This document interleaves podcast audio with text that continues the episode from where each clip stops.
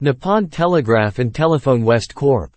President Masaaki Moribayashi said Thursday that he will step down at the end of March to take responsibility for massive customer information theft at a subsidiary.